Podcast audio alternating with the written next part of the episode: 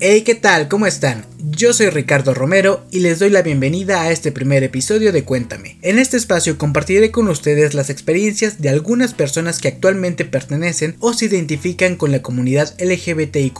Hablaremos de cómo fue su proceso para salir del closet y aceptarse como personas de la diversidad sexual. Al día que estamos grabando este primer episodio, puedo decirles que ya se terminó junio, mes en el que se celebra el Día Internacional del Orgullo LGBT. De hecho, el sábado 25 de junio en la ciudad de México, se llevó a cabo la cuarta edición de la Marcha por el Orgullo LGBT, a la que asistieron más de 250 mil personas que partieron desde el Ángel de la Independencia en dirección hacia el Zócalo de la Ciudad de México. Días previos a la marcha, tuve la oportunidad de platicar con Ricardo Ayala, un chico que se identifica como miembro de la comunidad LGBT, y también con su hermano Osmar Ayala, a quien por cierto podemos considerar como aliado del movimiento y la comunidad LGBT. Richie y Osmar nos compartieron un poco de lo que fue su experiencia en este camino de aceptación, de construcción y amor. Escuchemos lo que nos compartieron. Buenas tardes chicos, muchas gracias por estar aquí conmigo, por permitirme hacerles esta pequeña entrevista y también por su tiempo. ¿Cómo están? ¿Qué tal? Buenas tardes. Muy bien, muchísimas gracias por preguntar. Eh, no nada que agradecer, al contrario a ti por el espacio y la invitación y por contemplarnos. ¿Qué tal? Buenas tardes. Eh, igual como dice mi hermano, muchas gracias por la oportunidad por hacernos un espacio aquí para poder platicar acerca de esto que es muy importante, para que la gente lo conozca y se quiten tabús, se quiten prejuicios y pues a tus órdenes. Gracias a ustedes. Antes de comenzar, me gustaría que me contaran quiénes son ustedes y a qué se dedican. Bueno, pues yo soy Osmar Ayala Salud, tengo 27 años y pues estoy ahorita en proceso de titulación. Yo estudié ingeniería petrolera y pues ahorita estoy trabajando en algo diferente a mi carrera, en lo que obtengo el título. Yo soy Ricardo Ayala Salud, tengo 25 años actualmente. Igual me encuentro en el proceso de titulación, casualmente estudié lo mismo que mi hermano, ingeniería petrolera. Yo en este momento me encuentro realizando el servicio social, buscando una manera de titularme. Muchas gracias. Ricardo, cuéntame, ¿cómo fue que descubriste tu preferencia sexual?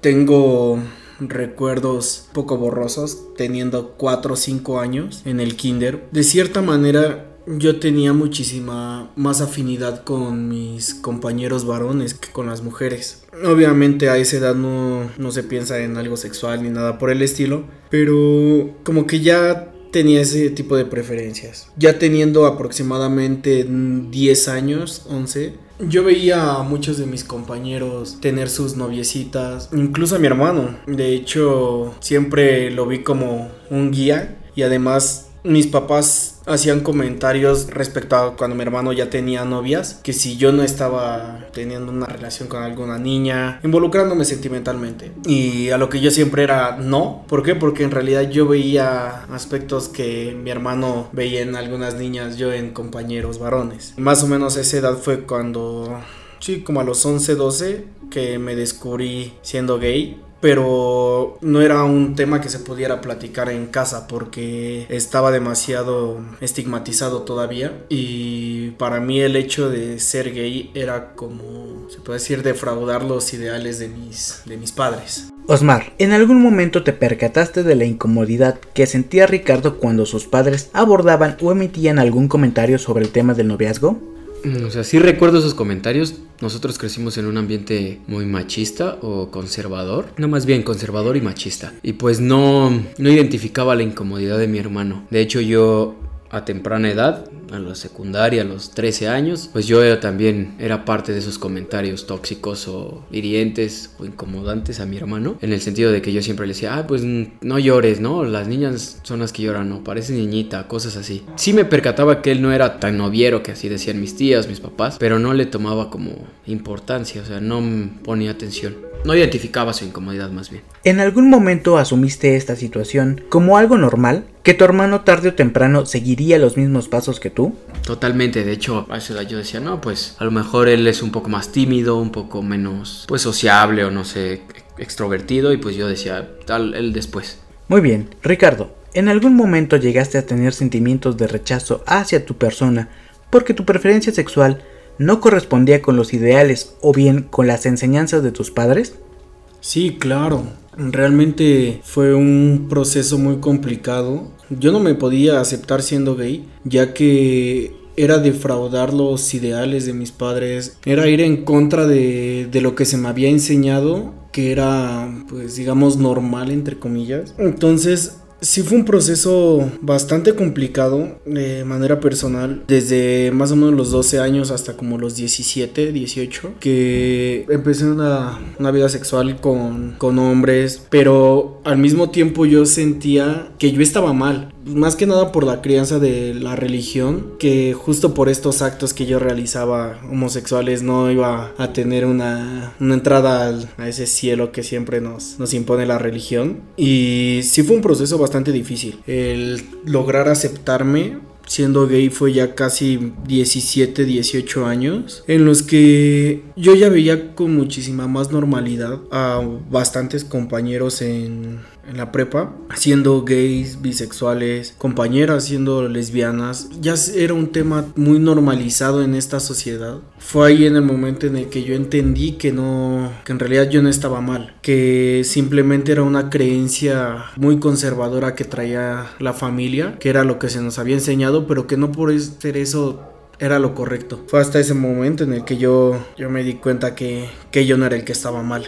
Osmar, Hace unos momentos mencionaste que ocasionalmente emitías comentarios machistas u homofóbicos. ¿Cuáles eran esos comentarios? Sí, por supuesto, yo igual crecí con, como mi hermano dice, con esta educación. Desde chico, mi abuelo materno tuvo pues tres familias y eso era muy normal. De hecho era hasta motivo como de halago. Igual mis tíos tuvieron dos familias y era lo mismo. Las reuniones con los primos era como ver quién tenía más novias, quién había tenido más relaciones sexuales, quién era más hombre por así decirlo, quién se peleaba más, quién imponía más a través de la pues la agresividad o el machismo. Y este todo eso yo lo, yo lo transmitía o lo tenía normalizado y crecí con ese pues con esos ideales o ese comportamiento. De hecho, en la secundaria era motivo de burla pues las personas homosexuales. No eran muchos por lo mismo, pero teníamos dos compañeros que sí, nosotros nos, nos burlábamos pues de ellos y siempre eran los comentarios de ah, pues puto, homosexual maricón, chillón, todos esos. Entonces, pues crecí con eso. Fue hasta el, hasta mi, hasta el CCH, yo creo hasta la prepa que tenía yo pues 17 años, que empecé a cuestionarme a mí mismo si mis creencias eran las correctas o si estaba de acuerdo con ellas. Pero sí fue un proceso demasiado largo y complicado también conmigo porque pues yo estaba del otro lado en el que no era homosexual, pero pues estaba buscando mi propia también identidad, mi propio criterio, pero venía arrastrando toda esa educación. Ya veo. Ahora Ricardo, aunque no estuvieran dirigidos hacia ti, ¿llegaste a sentirte incómodo cuando Osmar hacía alguno de estos comentarios? Sí, no. Fue un, fue un tiempo bastante difícil, ya que justo como lo mencionas, tanto mi hermano como mis papás siempre hacían comentarios demasiado hirientes para, en general, para la comunidad. Y pues sí, realmente no los hacían directamente hacia mí. Quizá jamás planearon o pensaron que me podría llegar a afectar a mí, pero esos comentarios en realidad sí, sí dolían. Hasta cierta manera sí llegaron a afectarme, ya que yo pensaba que si eso lo decían de otras personas, yo hacía esas mismas acciones que ellos, entonces de seguro pensarían lo mismo de mí. Aunque no fueran dirigidas esas palabras hacia mí, sí las sentía de tal manera. Entonces sí dolían. Seguimos contigo, Ricardo. Cuéntame, ¿qué acciones llegaste a realizar con la finalidad de cumplir las expectativas de tus padres. Te puedo decir que tuve muchísimas novias, empezando los 15 años, porque a mí siempre se me educó de una manera en la que yo tenía que hasta cierto punto seguir los pasos de mi hermano, entonces él era demasiado noviero, fue lo que a mí se me enseñó. Todavía hasta los 21 años tuve bastantes novias con la única intención de aparentar que no era gay y hasta cierto punto sentirme cómodo en esta sociedad que al final de cuentas es muy machista. Y pues principalmente eso, llevé a la casa, le presenté a mis padres algunas novias, pero yo no me sentía bien ya que en mi mente era como solamente usar a estas a estas chicas para aparentar algo, cuando en realidad yo quizás solo las veía como alguna, no sé, una amiga o algo, pero sabía que si me hacía novio de esa chava, mis papás iban a no iban a dudar de mí, pero internamente no, no era lo que yo quería. Yo, pues sí, ante el mundo yo aparentaba una cosa, pero en mi mente era algo totalmente distinto. Después de mantener tantas relaciones sentimentales con chicas y llevar una doble vida con la intención de cumplir las expectativas de tus padres, ¿cómo fue que te decidiste a dejar de aparentar algo que no eras y a reconocerte como una persona de la diversidad sexual? La primer persona que, que supo que era gay fue mi hermano. ¿Cómo fue ese momento? Te soy sincero, no lo recuerdo perfectamente fue en mi en el festejo de mi cumpleaños número 21. Estábamos en casa de una de una de mis amigas. Se hizo una fiesta sorpresa y a altas horas de la noche con varias copas encima y como te comento realmente no recuerdo muy bien ese momento en el que se lo dije a mi hermano. Solo bueno, yo tengo en la mente nada más un momento en el que estoy platicando con mi amiga y de ahí ya tengo otro recuerdo en el que estoy llorando con mi hermano diciéndole que era gay. No sé qué fue lo que al momento me dio, digamos, ese valor de decírselo. Lo que sí sé es de que yo ya estaba harto realmente de tener que aparentar. Ya había pensado muchísimas veces antes en decirle a mi hermano que era gay porque la mentalidad de él ya también había cambiado. Él ya se había formado un criterio. Entonces yo ya me sentía seguro hasta cierto punto de poderle contar algo así a él. Pero creo que fue más que nada eso. Fue el dejar de... Deja tú engañar a las demás personas. Dejar de engañarme a mí mismo dejar de vivir esa doble vida en la que realmente yo no me sentía cómodo, pues sí era bastante complicado. Osmar, ¿tú recuerdas con mayor claridad cómo fue ese momento? Sí, estábamos, como dice mi hermano, en la fiesta, fue una fiesta sorpresa en 2018. Yo ya me iba cuando mi hermano me, me, habló y me dijo que me tenía que decir algo y yo pues realmente pensé lo peor, o sea, en el sentido de que pues no sé, a lo mejor había tenido algún accidente o había pasado algo con un amigo suyo. Entonces estamos en ese momento despidiéndonos y le digo, sí, dime. Y mi hermano pues le costó, realmente le costó, se tomó como tres respiros profundos, me tomó el hombro y yo recuerdo bien ese momento que pasó como 10 minutos tomándome el hombro y yo esperando a ver qué tenía que decirme. Realmente uno se preocupa porque piensa que o sea, a lo mejor tiene una enfermedad o hizo algo, se arma de valor, toma el último respiro y me dice, es que soy gay. Te soy sincero, yo, yo no sentí nada, no me refiero a que me haya dado igual, sino no sentí nada extraño, nada raro, nada que me inquietara. Fue como de, y luego, pues eres mi hermano, ¿no? O sea, pues como que se relajó ese, esa presión o tensión que yo sentí, fue como que lo soltó, dio un respiro ya relajado y me dijo como de, ¿no te importa? Yo le dije, pues realmente no es algo que me tenga que importar en el sentido de que sea algo malo o bueno o grave, simplemente es algo que eres y sigue siendo mi hermano, el niño con el que crecí, con el que hice travesuras, con el que jugué, el, hermano que amo, con el que compartí, con el que he platicado infinidad de cosas y esto no cambia el hecho de que, pues de que lo seas y todo lo que hemos vivido, no por esto te voy a dejar de querer, no por esto te voy a dejar de amar, no por esto. Realmente te voy a tratar diferente, sigues siendo mi hermano, te acepto como eres, porque eres una persona que tiene derecho a amar, tiene derecho a ser quien es y pues así fue, realmente yo ese momento lo recuerdo con mucho cariño, mucho amor, porque pues mi hermano tuvo la confianza de decírmelo, pero más allá de algo que me haya impactado, no. Hace un momento tu hermano mencionó que una de las razones por las que se sintió con la confianza y seguridad de revelarte su preferencia sexual fue el criterio que te habías formado. ¿Cómo fue tu proceso de deconstrucción a través del cual lograste hacerte de este criterio y dejar atrás tus enseñanzas, ideas y conductas homofóbicas y o machistas? Todo empezó a mis 16, 17, iba en mi último semestre de CCH y llevé la materia de psicología. En esa materia pues vimos infinidad de temas y lo que más me quedó marcado de esa, de esa materia o de esa clase fue la deconstrucción de mi, pues de mi machismo, de mi forma de pensar, porque tuvimos actividades, vimos películas sobre la diversidad pues sexual. Y ahí fue cuando empezó yo discutía con la maestra porque yo quería imponer pues mis ideales diciendo es que eso no es normal la maestra me decía es que qué es normal y pues yo traía una educación en la que yo decía pues lo normal es esto que me enseñan en casa y gracias a esa maestra pues empecé a como que a preguntarme yo mismo de pues está bien está mal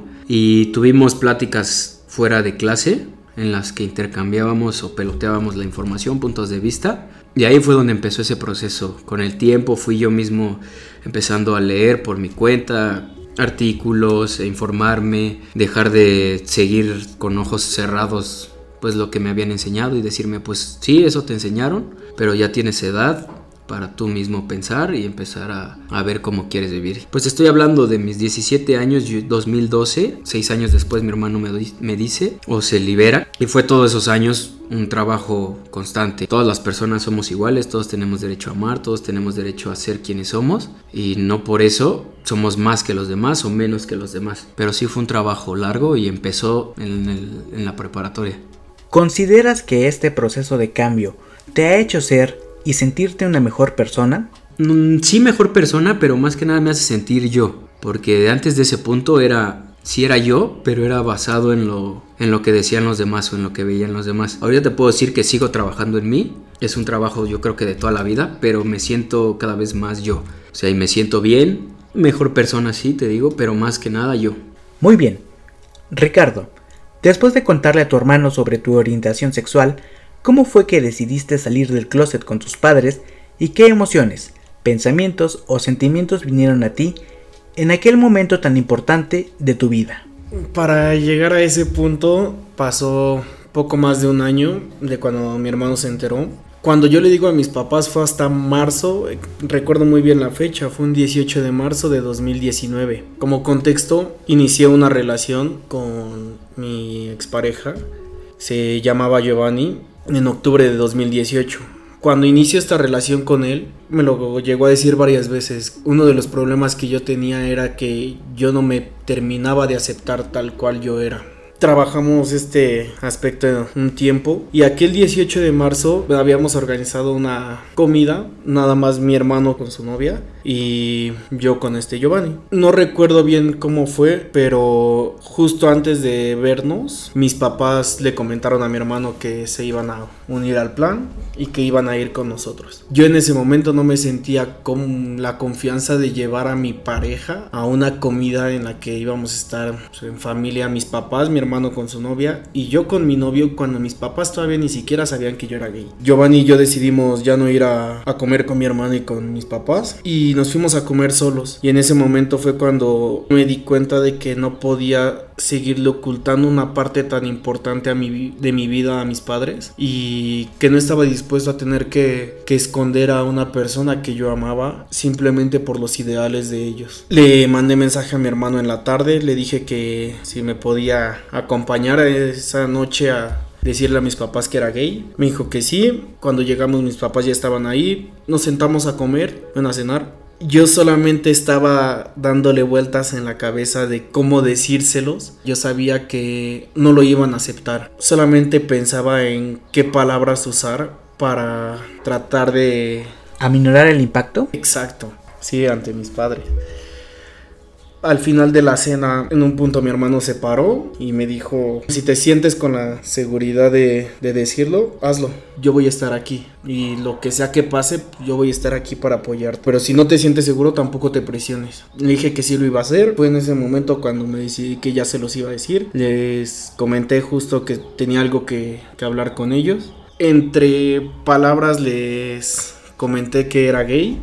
No lo aceptaron. Fue un golpe bastante fuerte en la familia. Siento que, que hay un antes y un después de esa plática que tuvimos, ya que, bueno, si se le puede decir plática, porque en realidad éramos cuatro personas gritándonos. Mis papás no aceptaban lo que les decía. Realmente mi hermano estaba ahí como un mediador y apoyándome totalmente, tratando de hacerles entender a mis papás que yo no era el que estaba mal, que era algo normal, fue muy difícil mantener esa plática. Terminamos peleados y de ahí fueron cuatro, cinco fines de semana seguidos en los que cada domingo en la noche estábamos sentados los cuatro en esa mesa de, del comedor de esa casa tratando de hablar estos temas porque ellos me decían que no era correcto lo que yo hacía, que eso no era normal, con los mismos ideales con los que nos habían criado desde niños. Yo simplemente estaba en una posición de ya viví con esta imposición de que ser gay está mal durante 22 años ya por ese momento y solamente era de pues digan lo que digan, yo ya no voy a cambiar, ¿por qué? Porque yo ya me había aceptado siendo gay y yo ya tenía el apoyo de mi hermano ya realmente no necesitaba tener esa aprobación de alguien más. Yo ya lo tenía de mi hermano y era lo que a mí me importaba en ese, en ese momento. Pasaron cerca de seis meses, siete, en los que no me pude hablar casi nada con mis papás. A mi papá no lo pude saludar de abrazo, beso, como siempre nos saludábamos durante cinco meses, seis más o menos. Ya que siento que en ese momento se rompieron demasiadas cosas. Por suerte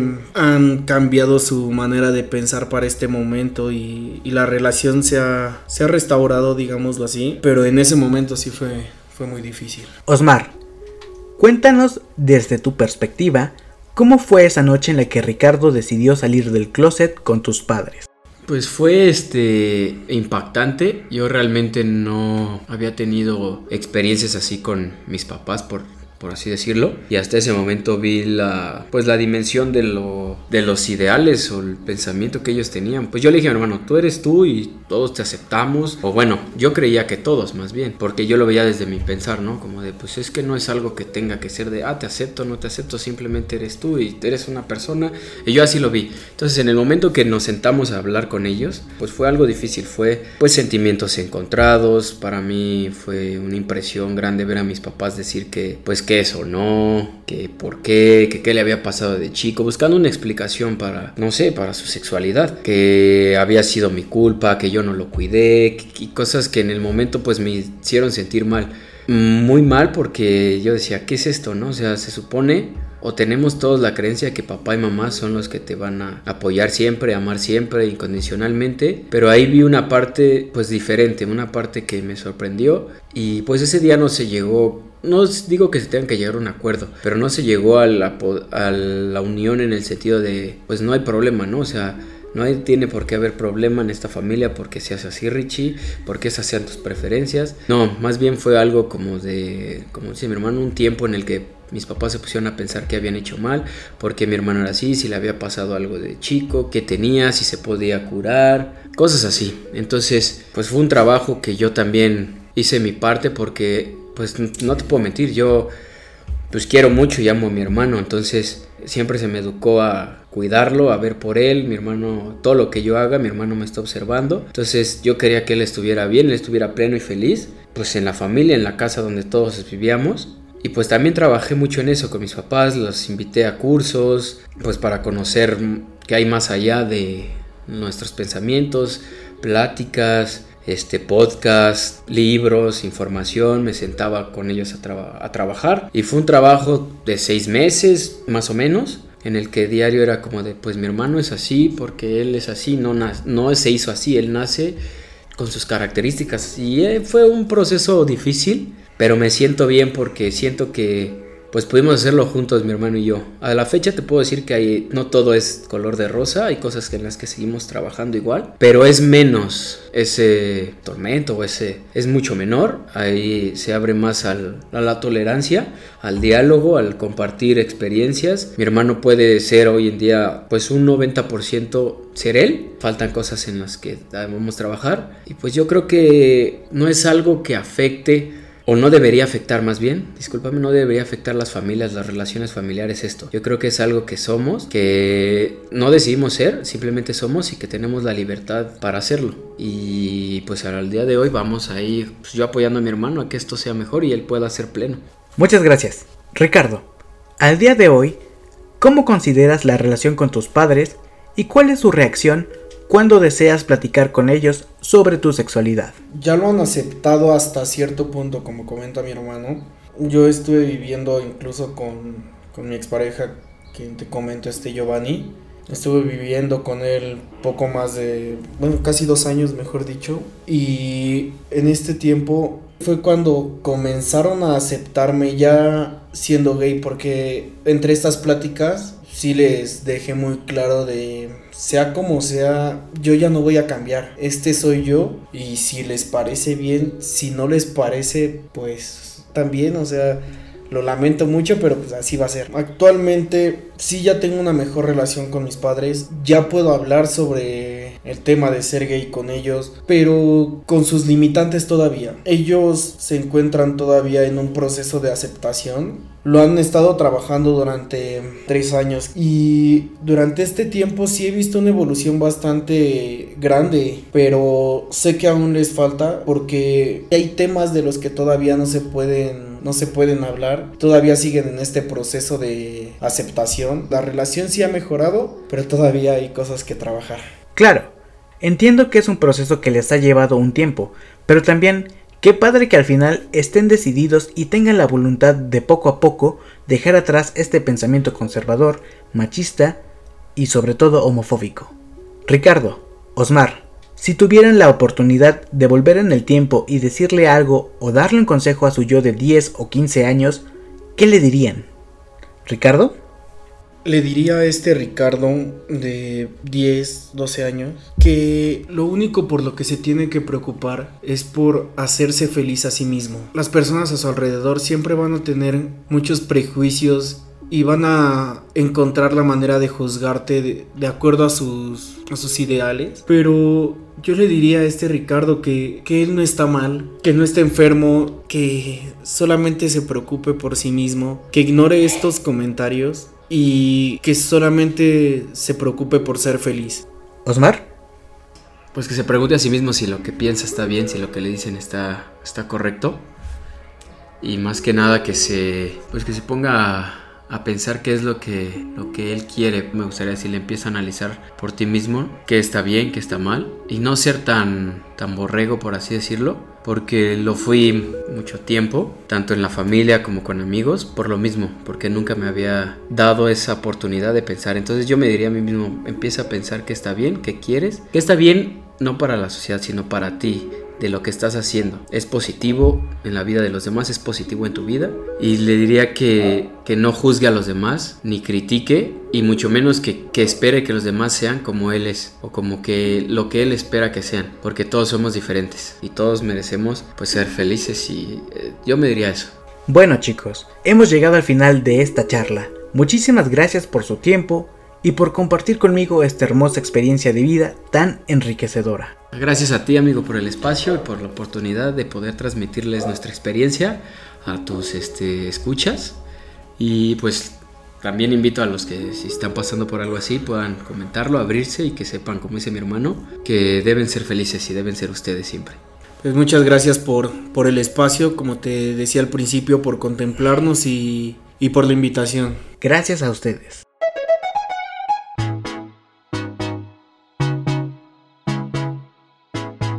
Esta fue la charla que tuvimos hace unos días con Ricardo y Osmar Ayala, una experiencia y testimonio de vida muy valiosos sobre un acto de liberación, aceptación, deconstrucción y amor. Y aunque lamentablemente salir del closet no siempre resulta fácil para quienes se identifican con la comunidad LGBT, sepan que siempre habrá alguien que los ame, apoye y acepte como son. Espero que les haya gustado este primer episodio de Cuéntame. Yo soy Ricardo Romero hasta la próxima.